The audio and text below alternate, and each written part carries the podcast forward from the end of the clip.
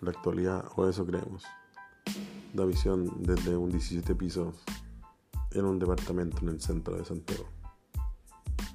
De aquí se ve como la gente se desplaza, se mueve, usa mascarillas hasta hace poco.